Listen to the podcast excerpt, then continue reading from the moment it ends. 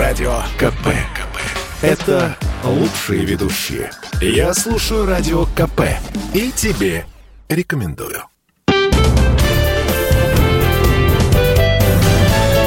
Гость в студии. У нас в эфире руководитель аналитического центра дом.рф Михаил Анатольевич Гольдберг. Михаил Анатольевич, приветствую, здравствуйте. Добрый день. Скажите, пожалуйста, насколько программы льготной ипотеки простимулировали выполнение жилищного национального проекта?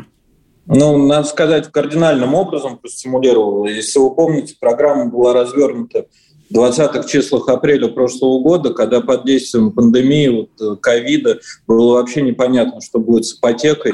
Люди сидели по домам, выдачи ипотеки упали, застройщики перестали практически выводить проекты на рынок.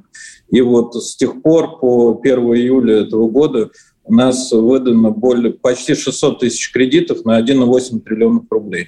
Э, в стройку таким образом, если учитывать средства граждан, которые они в виде первого взноса э, свои добавляли к ипотечным кредитам, то в стройку привлечено свыше 2,6 триллиона рублей, это примерно там 28-30 миллионов метров жилья построено на эти деньги.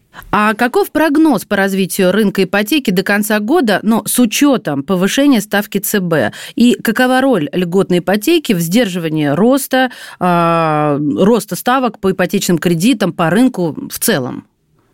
Ну, все мы знаем сейчас, что Банк России перешел к ужесточению денежно-кредитной политики. Недавно она была поднято на 1 процентный пункт.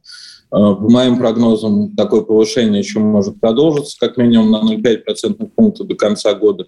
И, соответственно, ставки по ипотеке в рыночном, подчеркну, сегменте могут составить порядка 9%.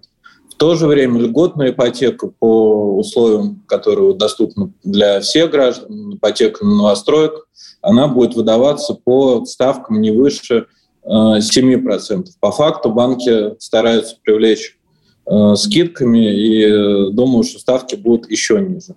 Кроме этого, нельзя забывать о том, что э, действует также программа семейной ипотеки, которая, наоборот, расширена с начала полугодия. Она расширена кардинальным образом. Если раньше такой кредит мог получить могла получить семья только с, которая родила второго ребенка, то теперь это доступно уже при рождении первенца. Таким образом, аудитория программы расширена практически в 2-3 раза, и мы ожидаем э, существенного всплеска спроса по ним.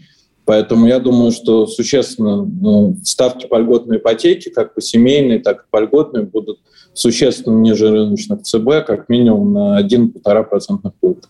Какие прогнозы по выдаче льготной ипотеки на новостройки на новых условиях после 1 июля вы делаете? Мы думаем, что на новых условиях по льготной ипотеке будет выдано ну, примерно 150 тысяч кредитов на сумму э, не менее 300-350 миллиардов рублей. А если говорить про семьи, про количество, то есть насколько больше семей, ну, как предполагается, смогут воспользоваться семейной ипотекой в силу расширения ее условий? Мы думаем, что расширение программы семейной ипотеки Э, до конца года принесет примерно 100 э, тысяч кредитов накопленным итогом. Скажите, пожалуйста, какой у нас в России потенциал для дальнейшего развития ипотечного рынка?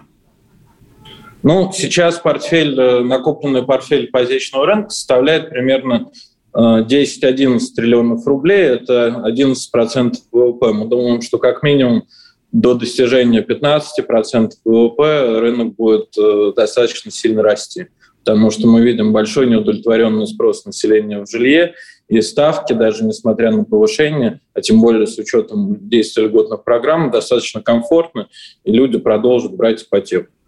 Это речь о миллионах семей в год. Спасибо, прощаюсь с вами, благодарю. От всей души, до свидания. Гость в студии.